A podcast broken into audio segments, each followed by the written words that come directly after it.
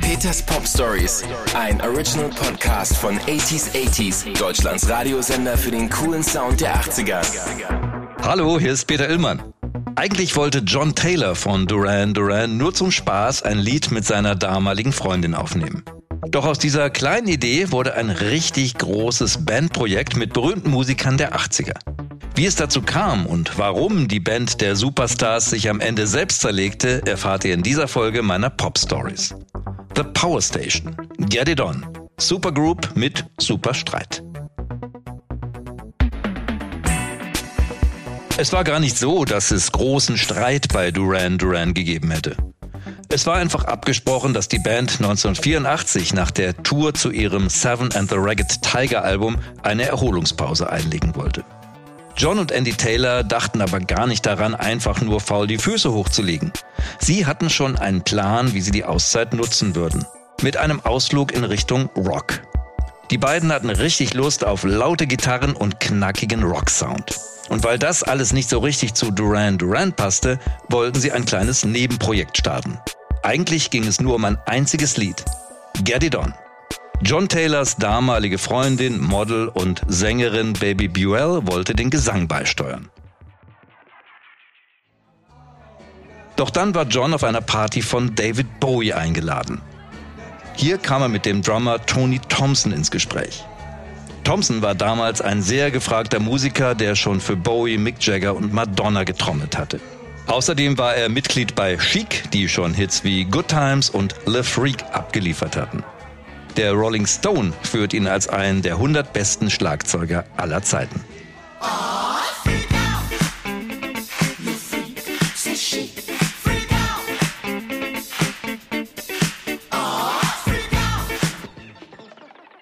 John erzählte ihm von seinem musikalischen Plan und Thompson hatte sofort Lust einzusteigen. Als sich dann John Taylor und Baby Buell noch vor den ersten Aufnahmen trennten, war das erstaunlicherweise nicht das Ende des Projekts. Es fing gerade erst richtig an. Denn jetzt überlegten sich die drei nicht nur einen Song, sondern ein ganzes Album aufzunehmen.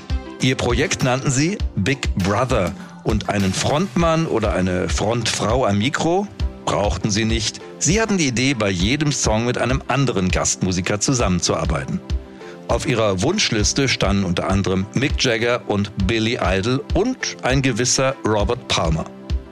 Der hatte Ende der 70er und Anfang der 80er schon ein paar kleinere Charterfolge gelandet, doch den ganz großen Durchbruch hatte er noch nicht geschafft.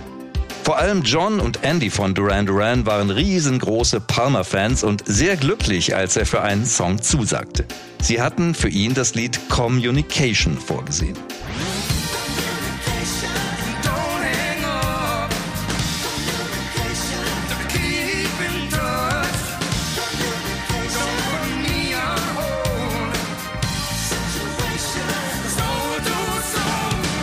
Als Palmer während der Aufnahmesession erfuhr, dass auch Get It On auf der Songliste stand, wollte er sich auch an diesem Song mal ausprobieren.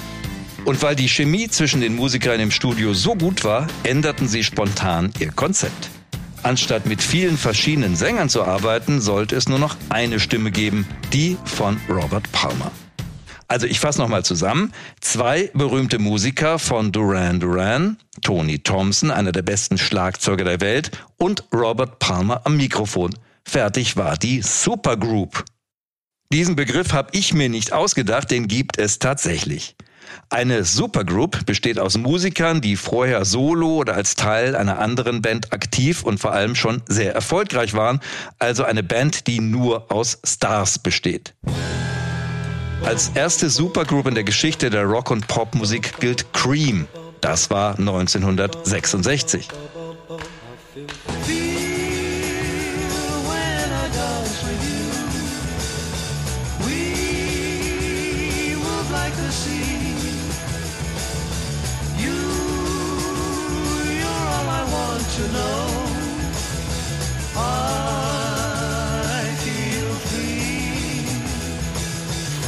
Die Band bestand aus Eric Clapton, Jack Bruce, der unter anderem bei Manfred Mann gespielt hatte, und dann war da noch Ginger Baker, Schlagzeuger, der vorher in einer Bluesband spielte und dort Nachfolger eines gewissen Charlie Watts wurde. Ja genau, dem späteren Drummer der Stones. Die Band hielt drei Jahre. Das ist nichts Ungewöhnliches, die meisten Supergroups haben eine kurze Lebensdauer. Wobei es bei Cream nicht am Erfolg gelegen haben kann. Denn jedes ihrer vier Alben verkaufte sich besser als der Vorgänger. Ihr letztes Album Goodbye schaffte es in Großbritannien auf die 1, in den Staaten auf die 2. Cream blieb nicht die einzige Supergroup. Andere Beispiele sind Crosby, Stills und Nash oder Emerson, Lake and Palmer. Nun zurück zu unserer neuen Supergroup.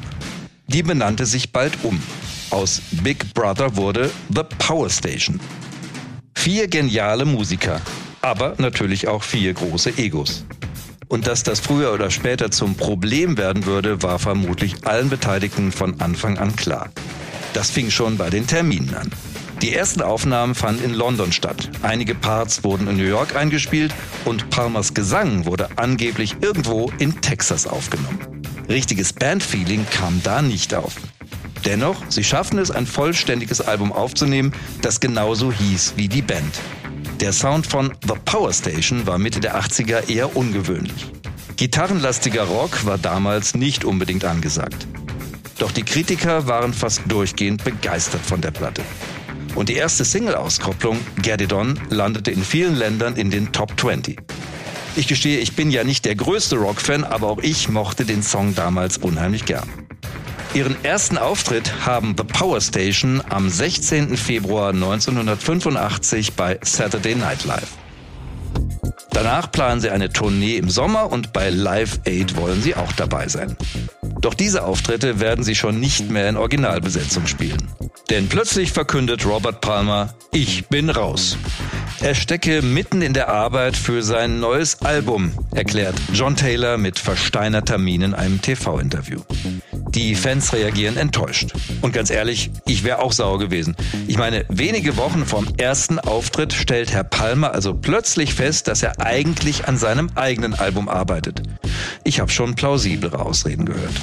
Kritiker vermuteten, dass Palmer die Popularität von The Power Station nutzen wollte, um seine eigene Solokarriere zu pushen.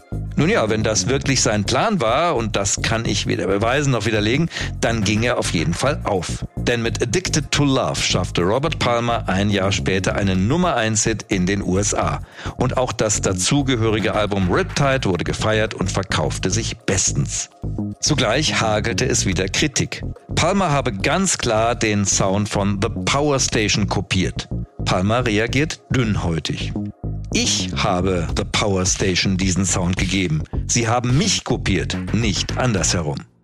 Immerhin hatte das Ganze auch sein Gutes.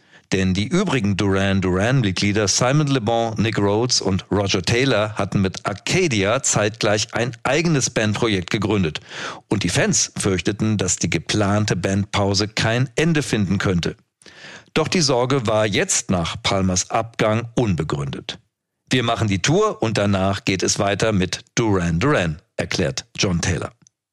Mein Walkman war für zwei Wochen mein bester Freund, verrät Michael DeBars in einem Interview. Er war mehr als überrascht, als er einen Anruf erhielt und gefragt wurde, ob er als Ersatz für Palmer einspringen möchte. Und weil es nur noch zwei Wochen bis zum ersten Auftritt waren, hörte er tagelang das Power Station Album rauf und runter. Ich will nun überhaupt nichts gegen Michael DeBar sagen und seine Stimme, die ist richtig gut, aber im Vergleich mit Palmer klingt er doch eher wie eine echte Rockröhre.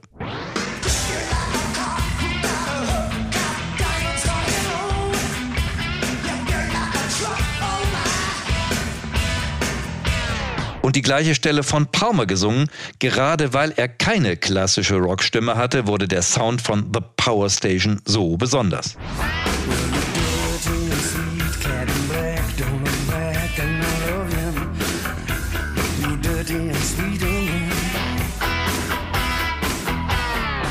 Nach Palmers Ausstieg war, wenn man so sagen will, die Luft raus. Die Tour war nur noch reine Pflichtübung. Ende August 1985 war The Power Station Geschichte. Die Band existierte also nicht mal ein Jahr. Am Ende hinterlässt das Projekt trotz der Streitereien mit Palmer vor allem eines. Ein besonderes, aber auch untypisches 80er-Album. Darauf enthalten ein großartiges Cover des T-Rock-Songs Get It On.